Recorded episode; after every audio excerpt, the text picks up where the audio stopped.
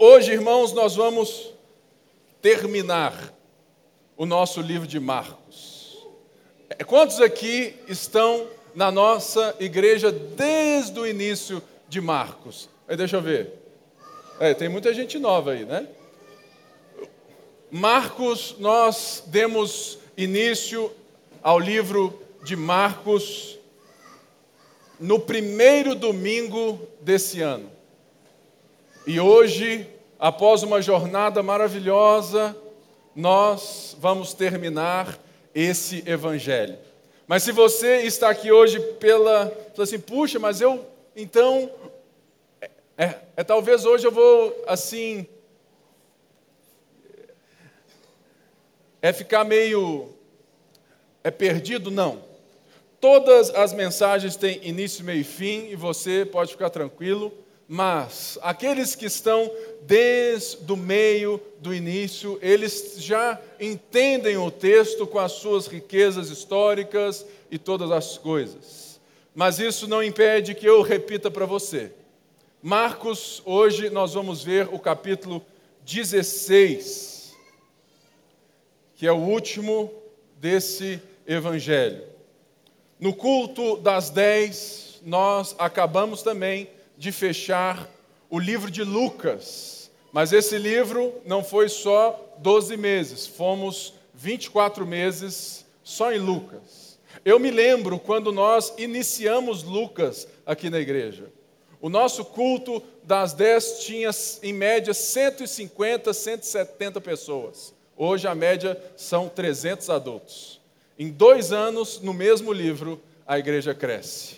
Então, se algum pastor te disser que pregar a Bíblia é coisa de gente do passado, você fala assim: Eu conheço uma igreja que prega as Escrituras passagem por passagem e a igreja cresce. Amém?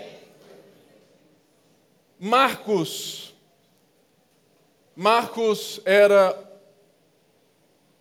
um jovem, discípulo certamente mais próximo de Pedro e com alguns acessos e brigas com Paulo, né? Mas ele participou do final da vida de Paulo. Alguns dizem que Marcos é aquele jovem que quando Jesus foi preso que saiu fugido peladão. Muitos dizem é, é que era ele. E Marcos vai nos relatar um livro da história do nosso Senhor Jesus Cristo para um público com uma mentalidade muito parecida com a minha e com a sua.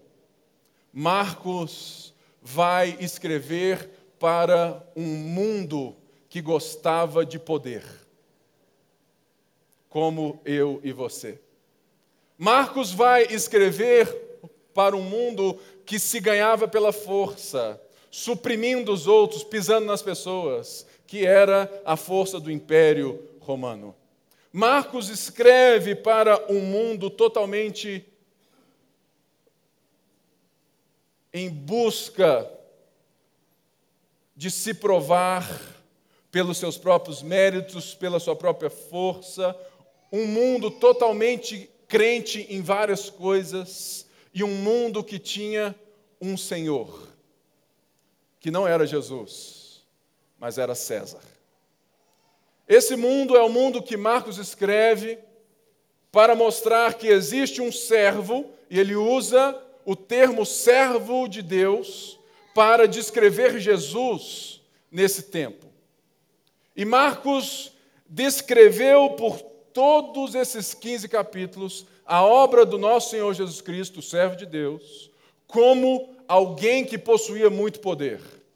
Porque Marcos ele narra de forma rápida, eletrizante, a história de Jesus.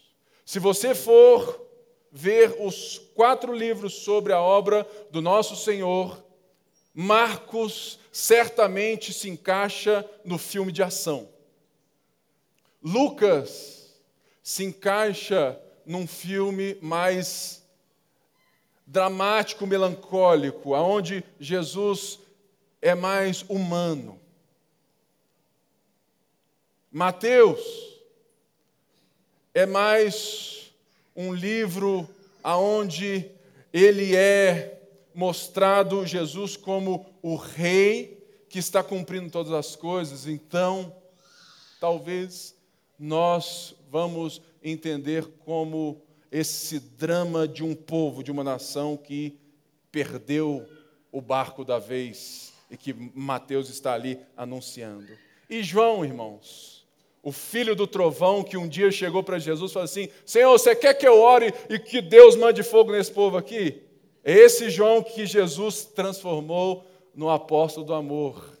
As mulheres certamente escolheriam o evangelho de João, porque ele é o evangelho do romance, o evangelho das coisas, né, do açúcar com o azedo, preto no branco, as coisas mais claras. Sabe quando você chega em casa e fala assim: "Ô bem, como que foi hoje na empresa?" E ele fala assim: "Normal". Aham, tudo bem. Não é assim? Lá em casa é assim, né? Ah, foi top.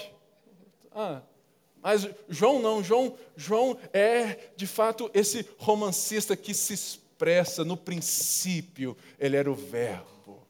E o Verbo estava com Deus, e o Verbo era Deus. Mas Marcos não, Marcos é mais esse homem mesmo, chega em casa aqui, ó, negócio aqui é rapidão, nós vamos lá e tudo mais, está acontecendo.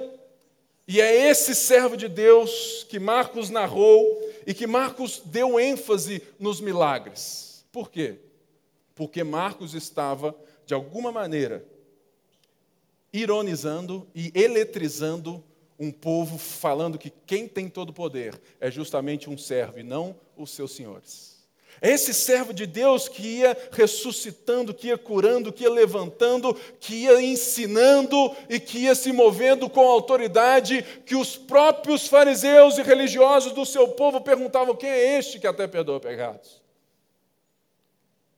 E nós vimos que este homem, esse homem eletrizante, esse servo de Deus maravilhoso, ele se entregou em uma cruz.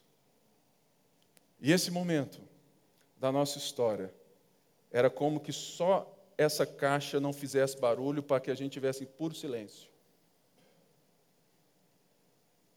O mundo se calou. A voz não era mais ouvida, porque na sexta-feira, não foram os judeus que pregaram Jesus na cruz. Marcos deixou isso muito claro. Não foram os romanos que mostraram o seu poder zombando dos judeus e pregando e dizendo: Este é o rei dos judeus. Não foram eles.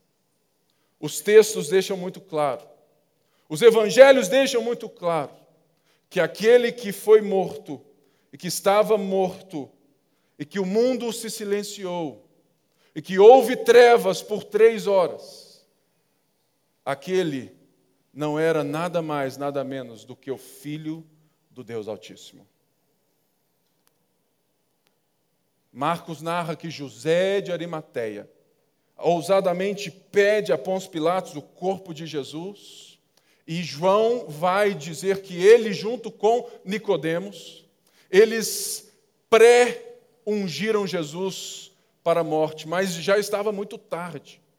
Já era muito tarde na sexta-feira e, o sábado já estava iniciando. Por isso, Jesus não foi ungido para a morte. Eles só prepararam o corpo. Ele foi posto no sepulcro. Um sepulcro que jamais havia sido colocado alguém. João nos diz, e Mateus também, que guardas guardavam porque os religiosos falaram assim: olha, esse povo vai roubar o corpo, então põe gente lá. E foi esse o cenário que se terminou. Eles foram para o seu sábado. E o sábado, a celebração de Páscoa daquele povo deve ter sido a coisa mais quadrada que já desceu na face da terra. Porque as mãos daqueles homens estavam cheias de sangue. Mas graças a Deus que o texto não para aí. O texto diz que quando terminou o sábado, Marcos 16, 1, Maria Madalena, Salomé e Maria, mãe de Tiago, compraram especiarias aromáticas para ungir o corpo de Jesus. No primeiro dia da semana, bem cedo, ao nascer do sol, elas se dirigiram ao sepulcro, perguntando umas às outras: Quem removerá para nós a pedra dentada do sepulcro? Mas, quando foram verificar, viram que a pedra, que era muito grande, havia sido removida.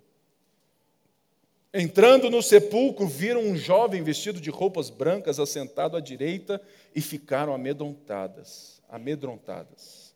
Não tenham medo, disse ele. Vocês estão procurando Jesus, o, o Nazareno que foi crucificado? Ele ressuscitou. Não está aqui. Vejam o lugar onde o haviam posto. Vão e digam aos discípulos dele e a Pedro: Ele está indo adiante de vocês para a Galiléia.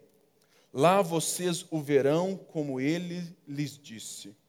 Tremendo e assustadas, as mulheres saíram e fugiram do sepulcro e não disseram nada a ninguém, porque estavam amedrontadas. Quando Jesus ressuscitou na madrugada do primeiro dia da semana, apareceu primeiramente a Maria Madalena, de quem havia expulsado sete demônios. Ela foi e contou aos que com ele tinham estado. Eles estavam lamentando e chorando. Quando ouviram que Jesus estava vivo e fora visto por ela, não creram. Hoje é domingo de manhã, hoje o sol não quer brilhar. É esse é o dia. Não o dia da nossa música, mas o dia que de fato a música aconteceu. Era bem cedinho, as mulheres foram fazer aquilo que não tinha dado tempo. Elas foram ungir o corpo de Jesus. E quando chegaram lá, elas perceberam algo estranho. O sepulcro, a pedra, estava removida. Uma das coisas mais interessantes que nós temos que lembrar é quem eram essas mulheres. Não sei você, mas eu adoro ver as mulheres sendo usadas por Deus.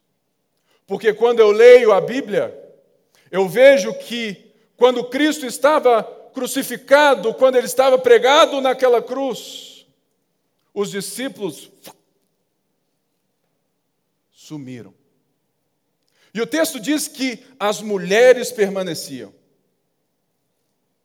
E logo, como é muito compreendido pela sua vida e pela minha, porque é impressionante a força das mulheres até hoje, o tanto que elas são capazes de frutificar no meio à dor. É por isso que, graças a Deus, eu nunca vou ficar grávido. Sabe por quê, irmãos? Eu não daria conta jamais. Não sou só eu, não, tá? Você já está no terceiro filho. Mas você não sente dor nenhuma, não. Irmãos, é impressionante. É impressionante como que as mulheres foram capazes de permanecer enxergando, porque elas enxergavam algo além do Cristo crucificado. Elas enxergavam o carinho que ele teve por elas. Se você quer ter um povo fiel, tenha certeza que existam mulheres no meio delas, ou dele, porque elas são fiéis porque elas permanecem, porque elas se lembram do carinho. É por isso, maridão, namorado ou lento no Senhor. É por isso.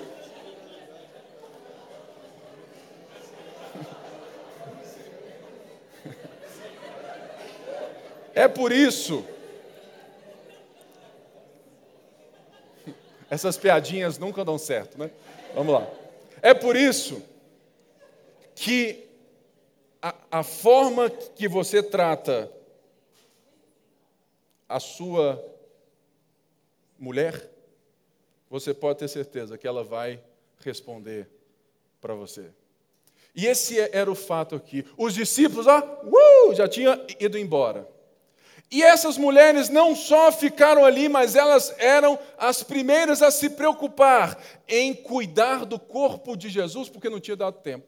Logo elas vão lá, já tinha já tudo pronto, elas vão que cuidar de Jesus. E de repente, o corpo não está lá. John Stott diz que o cristianismo é a religião da ressurreição. Porque a ressurreição é justamente o cerne da nossa mensagem. Se o dia de hoje, se o texto de hoje não fizer sentido para mim e para você, todo, todos os cultos que nós estivemos em 2017 não farão sentido nunca mais. Por quê? Porque as religiões, elas dizem que se você fizer boas coisas, se você se esforçar muito, oxalá que os deuses te deem alguma bênção. O que nós estamos prestes a ver aqui não é isso. É justamente o cerne da nossa fé, que na ressurreição nós, de fato, não precisamos fazer nada para que Deus nos abençoe, porque na ressurreição de Cristo, Ele nos leva com Ele, porque Paulo diz que Deus nos deu vida com Cristo quando ainda estávamos mortos. Ou seja, a nossa mensagem muda tudo, porque nós não estamos falando dos nossos esforços, do nosso jeito de nos religar ou de aprender a invocar um certo Deus. O cristianismo é justamente essa mensagem de pessoas que se encontram com aquilo que o Império Romano jamais conseguiu fazer: vencer a morte.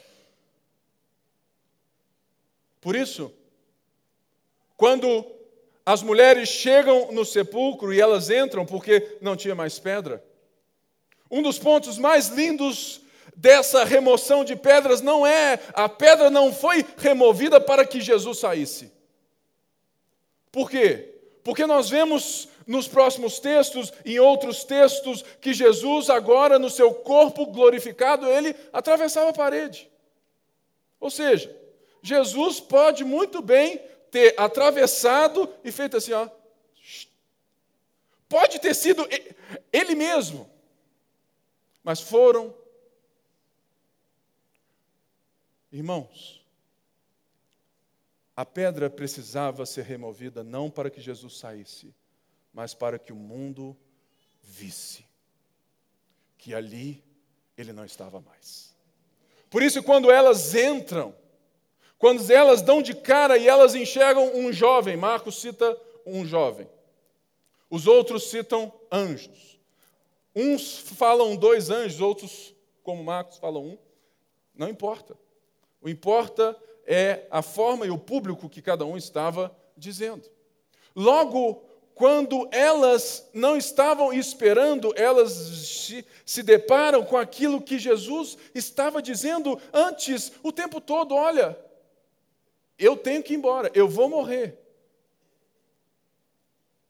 Mas elas não entendiam e os discípulos também não. E elas vêm e elas ficam amedrontadas. E esse anjo diz: ele ressuscitou.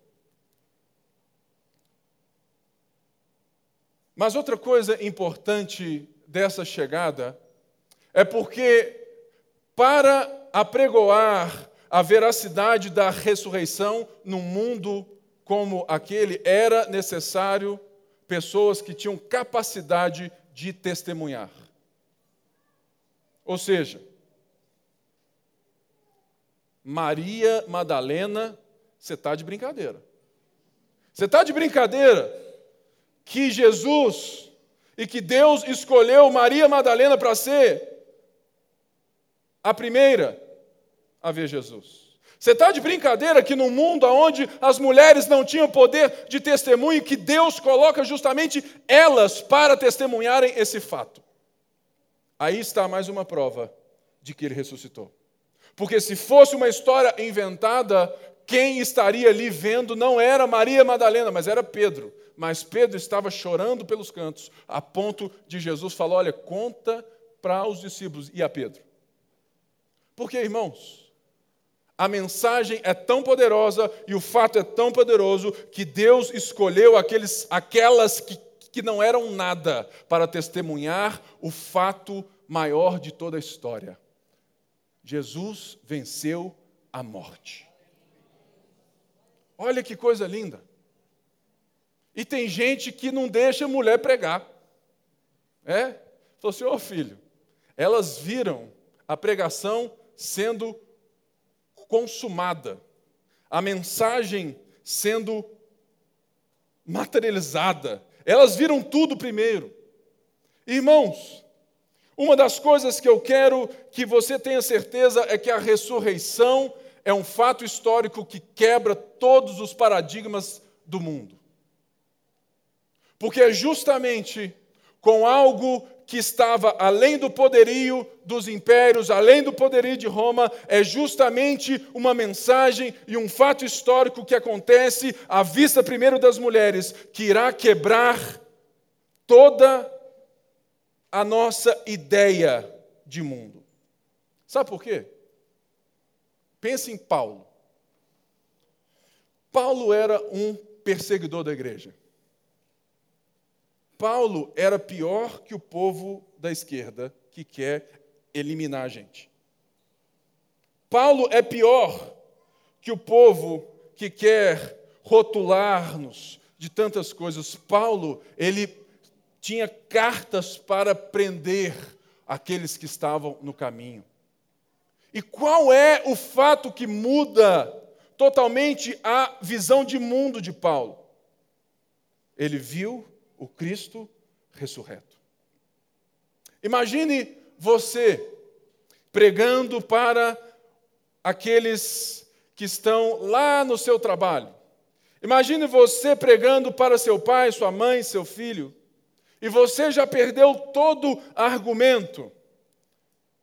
A ressurreição é o primeiro argumento que quebra o paradigma e que você tem que entender se Jesus de fato é quem ele diz que é, e se ele de fato ressuscitou, como nós estamos dizendo aqui hoje, um dia todas as pessoas do mundo terão que resolver esse fato na sua vida.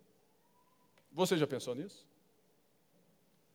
Até o ateu, graças a Deus, vai ter que estar diante do Cristo, porque se Jesus ressuscitou, se Jesus é quem ele diz que ele é, todas as pessoas do mundo terão que estar diante do Cristo ressurreto. Porque é a ressurreição que faz com que o mundo seja vencido segundo a lógica do orgulho e da cobiça e do império das trevas. É a ressurreição que nós proclamamos, é o Cristo que venceu aquilo que ninguém jamais venceu. E se um dia, e se um dia alguém te perguntar, e, e quando você estiver expondo, pregando para essa pessoa, faça ela uma simples pergunta: Qual será a sua reação quando você estiver diante de Jesus ressurreto? Porque se Jesus está vivo, aquilo que a Bíblia diz sobre Jesus, os princípios de Jesus, a história de Jesus, a vontade de Jesus, a identidade de Jesus, se Jesus ressuscitou, como nós estamos dizendo aqui hoje, tudo isso se torna verdade, não só para nós, mas para todo mundo. E a, a, a ressurreição que deve trazer a nós também um temor como adoração para pensarmos dez vezes antes de transar, antes de casar. Antes de mentir, antes de roubar, antes de fazer as coisas do jeitinho brasileiro. Porque se ele é quem ele diz que ele é, todas as coisas que ele disse e toda a palavra é verdade. Você já pensou assim? Por quê? Porque Marcos está tecendo a sua narrativa onde ele mostra que a ressurreição vai quebrar todos os paradigmas do mundo que ele está conversando, que ele está apregoando. Porque as pessoas decidem o que creem por aquilo que elas gostam. Não é assim? Fui na Lagoinha Mineirão. Né? Ô, velho, fui lá na Mineirão. Nó, velho, o pastor é gago, é doido demais. Né? Não, velho. Lá tem um lounge legal. Mas eu achei lá meio, meio falta de, de reteté. Acho, acho, acho que eu não gostei. Não vou ficar lá, não. Ah, não. Esse negócio de igreja, Jesus, esse trem de que não posso ter prazer, eu não quero esse trem para a minha vida, não. Ou seja, irmãos, o, nós dizemos aquilo que é verdade para nós a partir do prazer e daquilo que nós gostamos hoje. Mas o cristianismo é a religião da ressurreição que tira a verdade da sua mão e coloca na ressurreição. Portanto, não é você quem decide quem Deus é, é Deus quem diz quem você é.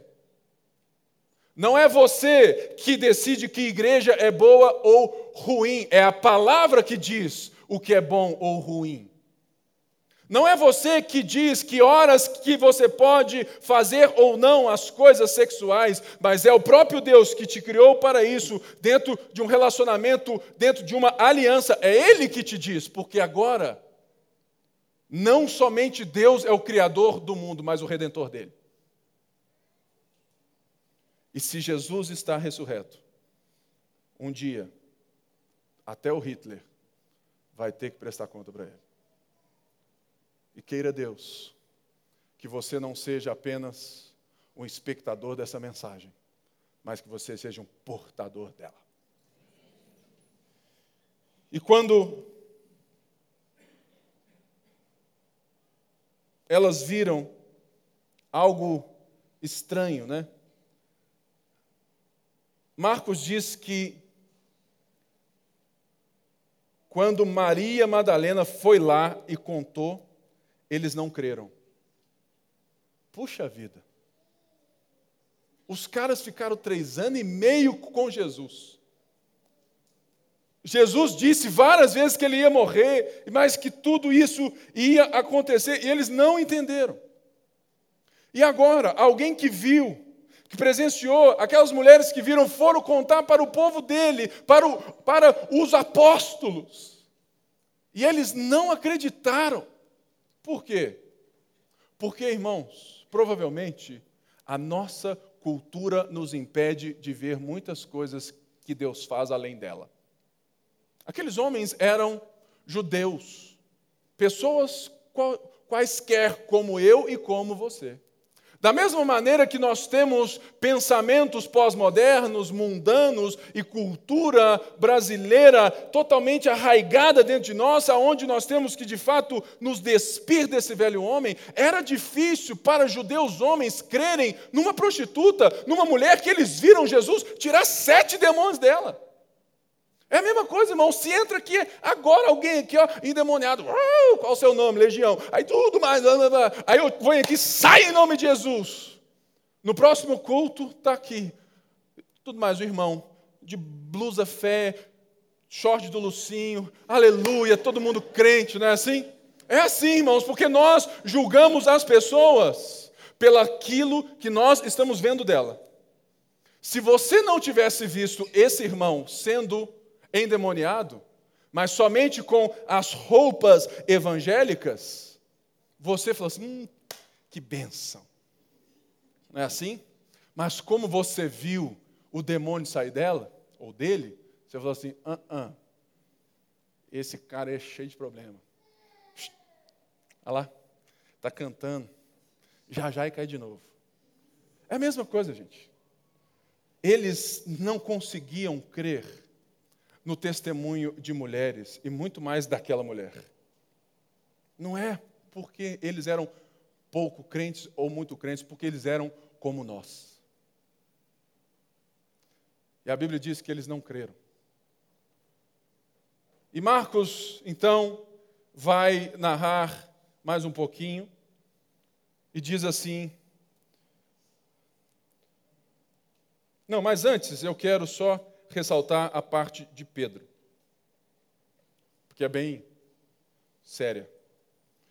Quando Jesus diz, ó, vai e conta aos discípulos e a Pedro, é justamente porque Marcos era muito próximo de Pedro, então Marcos não tinha como perder esse detalhe, esse testemunho de amor. Nós vimos aqui que Pedro negou Jesus, que Pedro foi diferente do, do que essas mulheres que ficaram junto. Pedro deu a linha, e apenas não só deu a linha, mas Pedro falou assim: Eu não conheço esse homem. E depois ele chorou amargamente, se arrependeu, e olha que coisa linda. Jesus, no primeiro momento que ele tem, na primeira pessoa ou nas primeiras pessoas que ele encontra, ele manda uma mensagem pessoal com aquele que estava achando que não havia mais esperança porque tinha negado o seu Senhor vai falar lá aos discípulos e a Pedro. Irmãos, a ressurreição ela traz de volta não somente o poder, não somente a vida, mas ela traz de volta a comunhão com Deus. E não qualquer comunhão, mas a comunhão aonde Deus fala assim: olha, eu sei o seu nome. Aonde Deus pode falar assim: eu sei os pensamentos que tenho ao vosso respeito. Onde Deus não é alguém que lida com as coisas de uma forma impessoal. Mas é justamente por ser tão pessoal que Deus se fez carne e habitou entre nós, e que na pessoa do seu filho, ele redime todas as coisas, mas ele redime todas as pessoas. Olha que coisa linda. Assim, avisa lá, né? Não, hoje eu estou mais crente, vamos lá. Avisa lá, avisa lá, avisa lá, ô, que eu ressuscitei e eu estou vivo. E avisa para o Brunão, que me negou, que eu ressuscitei e eu estou chamando ele. Irmãos, se você está aqui nessa noite e você fez uma coisa, você falou assim: puxa vida, Deus não me aceita mais. Sai dessa. Sabe por quê? Porque não é aquilo que você faz que te faz aceito ou não, mas é o sacrifício e a ressurreição de Jesus que te dá uma nova chance todo dia. Ou seja, avisa lá que Pedro, que eu estou ressurreto. E que tudo aquilo que eu disse sobre ele, tu és Petros, e sobre, a, sobre essa rocha eu vou edificar a igreja. Olha que coisa linda. E Marcos segue. Vamos lá. Depois Jesus apareceu noutra forma a dois deles, estando eles a caminho do campo. Eles voltaram e relataram isso aos outros, mas também nestes eles não creram. Mais tarde, Jesus apareceu aos onze enquanto eles comiam. Censurou-lhes a incredulidade e a dureza de coração porque não acreditaram nos que tinham visto depois de, de ressurreto. Ele, e disse-lhes: Vão pelo mundo todo e preguem o evangelho a todas as pessoas. Quem crer e foi batizado será salvo, mas quem não crer será condenado. Estes sinais acompanharão os que crerem. Em meu nome expulsarão demônios, falarão novas línguas, pegarão em serpentes, e se beberem algum veneno mortal, não lhes fará mal nenhum. Imporão as mãos sobre os doentes e esses ficarão curados. Depois de lhes ter falado, o Senhor Jesus foi elevado aos céus, assentou-se à direita de Deus. Então os discípulos saíram e pregaram por toda parte. E o Senhor cooperava com eles, confirmando-lhes a palavra com os sinais que o acompanhavam. Essa porção ela vai fazer uma brincadeira ou uma história a partir de crer e não crer. Mais uma vez, Marcos mostra que o status, provavelmente, daqueles dois que Lucas diz que foram, que provavelmente eram os dois lá do caminho, né, que andaram com Jesus e voltaram correndo e, e de fato, anunciaram que eles, de fato, mas então Jesus aparece. E olha como que Marcos é tão intencional que Jesus, ele vem é de uma forma que eu, eu achei estranho em Marcos. Falei, pô, se fosse eu, eu entraria como se eu tivesse feito um gol do Galo. Eu, é, com o corpo já tudo mais, eu ia correndo, atravessaria a porta e ia. Cachá! Eu ia ser assim. É. Ou, ou como a gente está aqui muito de filme hoje, né? muito romântico, melodramático, eu, eu iria entrar assim, ó, amigo, estou aqui. Né? Igual, né? ou, ou seja, não. Jesus de repente a, aparece e o cara começa a censurar o povo. Falei, cara, eu ia entrar fazendo festa, eu ia entrar fazendo barulho, mas não. Sabe por quê, gente? Porque para Jesus não existe festa se não existe fé. Para Jesus não existe festa se não existe fé. Porque justamente o fato que ele estava ali é para que aqueles que estavam vendo ele crescem em quem ele é. Só existe um pecado que pode te levar para o inferno.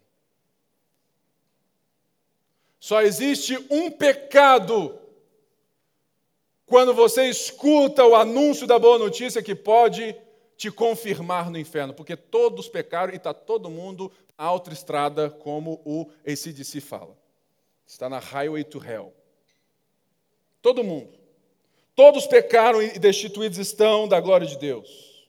Não há um justo, um justo sequer. A salvação não é enviar as pessoas para o inferno, mas tirá-las dele.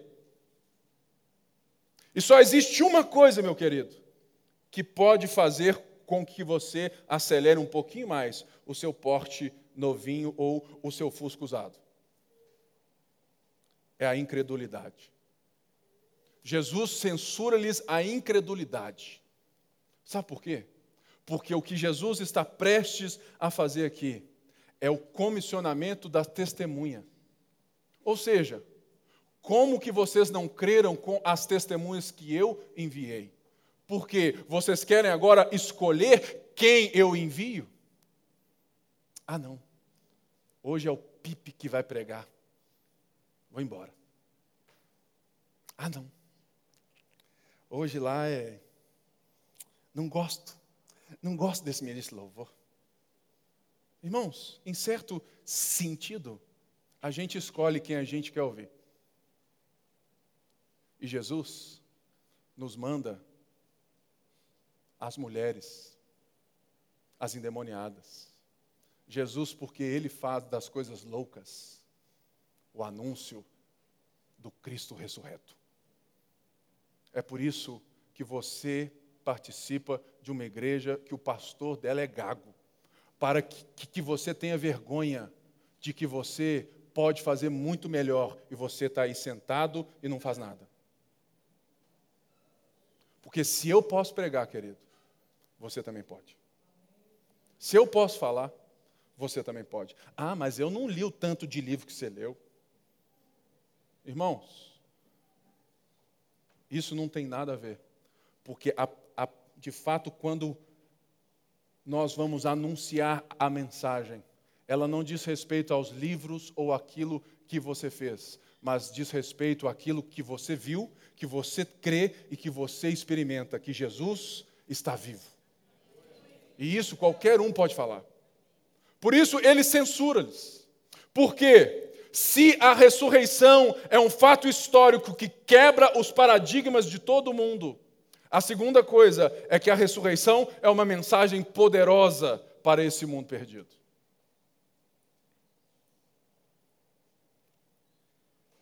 Em Lucas, ele é um pouco mais, mais claro. E ele diz que Jesus expôs as Escrituras. Marcos não tem muito interesse disso por causa do público. Porque o público de Marcos tinha uma ideia da Bíblia. Ou seja, era muito parecido com o nosso mundo de hoje. Não adianta, querido, você chegar e ficar citando versículo, versículo bíblico com quem nem crê que a Bíblia é verdade. Não adianta. Você tem que usar outros fatos como o que você vai fazer se Jesus de fato ressuscitou. Opa!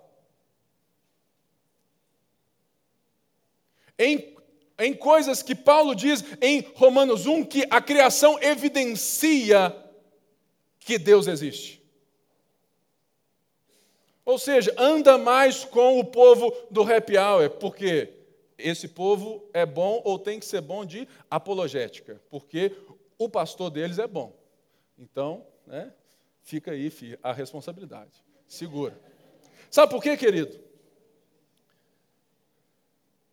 A nossa mensagem não é uma mensagem de convencimento pela nossa retórica. E nós vamos ver isso no próximo ano, em Paulo.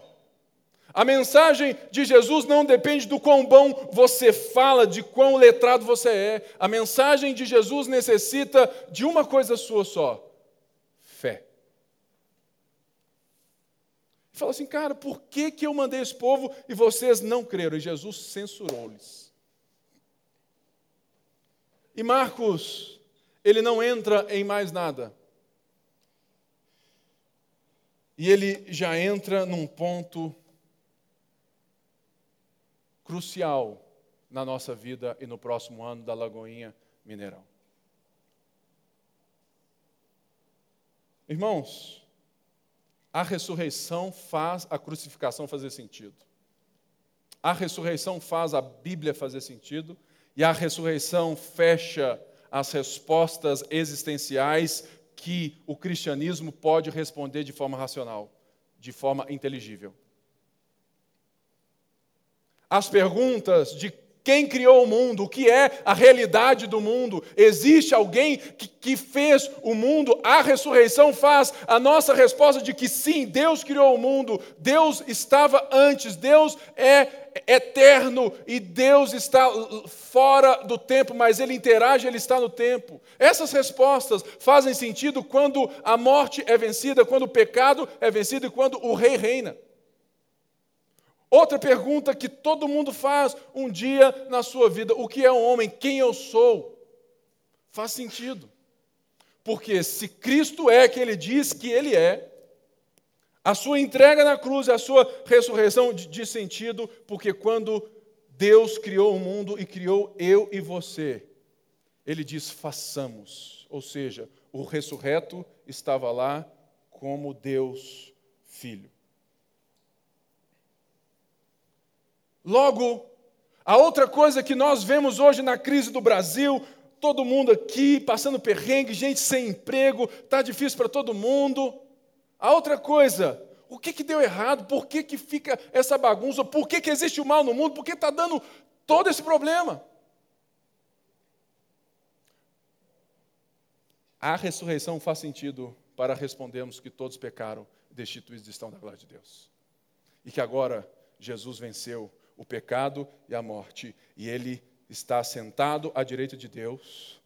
Ele nos envia o seu espírito para nos conduzir nesse processo, para nos transformar como a noiva ataviada de Apocalipse 19, e um dia ele irá voltar para terminar e haverão novos céus e nova terra. Logo, o problema tem uma resposta. Mas essa resposta, ela não é respondida por Deus da forma que o mágico de Oz faz. Essa resposta não é respondida por Deus como os deuses tinham coisas. Essa resposta não pode ser respondida como pelos super-heróis que podem chegar e lançar os seus Hadoukens, as suas coisas e resolver as coisas. Não. Essa resposta vem por uma lógica totalmente diferente, a lógica que Marcos apresenta do servo de Deus. Aquele que está redimindo o mundo não somente pela sua humildade e pelo seu amor, mas que ele salva os outros e colocam essas pessoas no caminho da redenção para chamar mais. Irmãos, uma das coisas que eu tenho muito medo, nós temos vivido nessa igreja, Lagoinha, Mineirão, um despertar da palavra. Tenho certeza disso. Nós temos visto a valorização com as crianças nesse lugar, a valorização com o dinheiro das pessoas nesse lugar. Tantas coisas que estão que nós vemos aí em tantos outros lugares que estão sendo desprezadas, porque muitas vezes nós vemos igrejas que são verdadeiros impérios e não reino de Deus. Mas nada disso fará sentido se nós não formos testemunhas no momento que a gente estiver no, sabe, na nossa família e no nosso trabalho. O ensinamento, a pregação, a nossa vivência, a festa dos voluntários, o show de jazz, tudo maravilhoso que acontece aqui não fará sentido se a gente não entender que a única coisa que você tem certeza que foi chamado nesse mundo é para fazer discípulo. Sabe, querido, eu tenho lido muito sobre discipulado.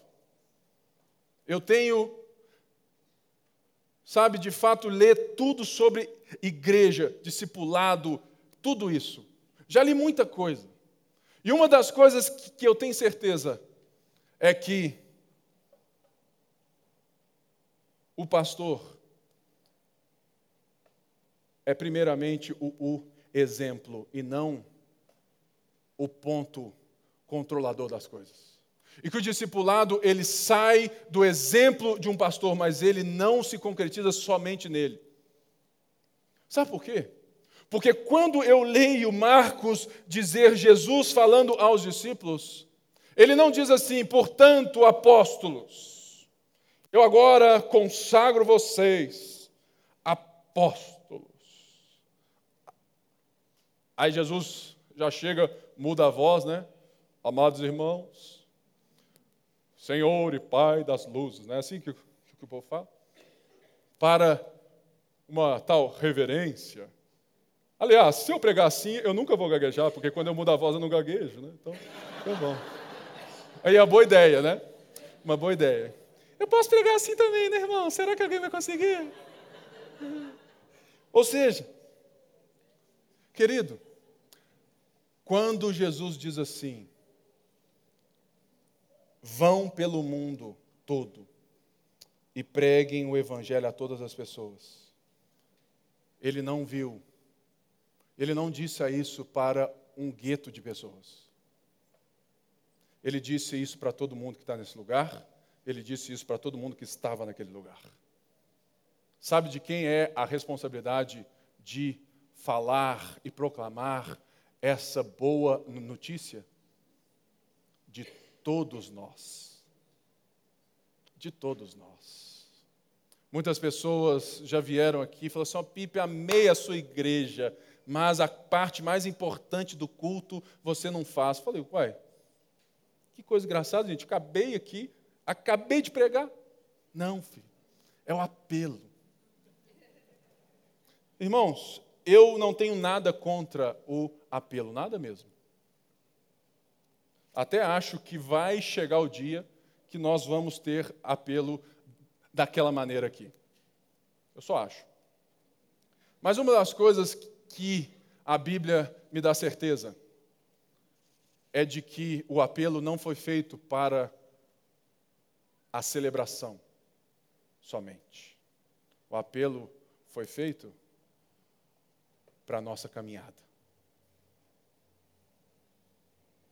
Em Mateus, quando ele diz essas mesmas palavras de Jesus, ele constrói a, a sua mensagem assim: Toda autoridade me foi dada nos céus e na terra, portanto, né, vão. Mas esse vão não é vão, é indo. O verbo grego, ele é um verbo contínuo, uma ação contínua e não é um verbo imperativo.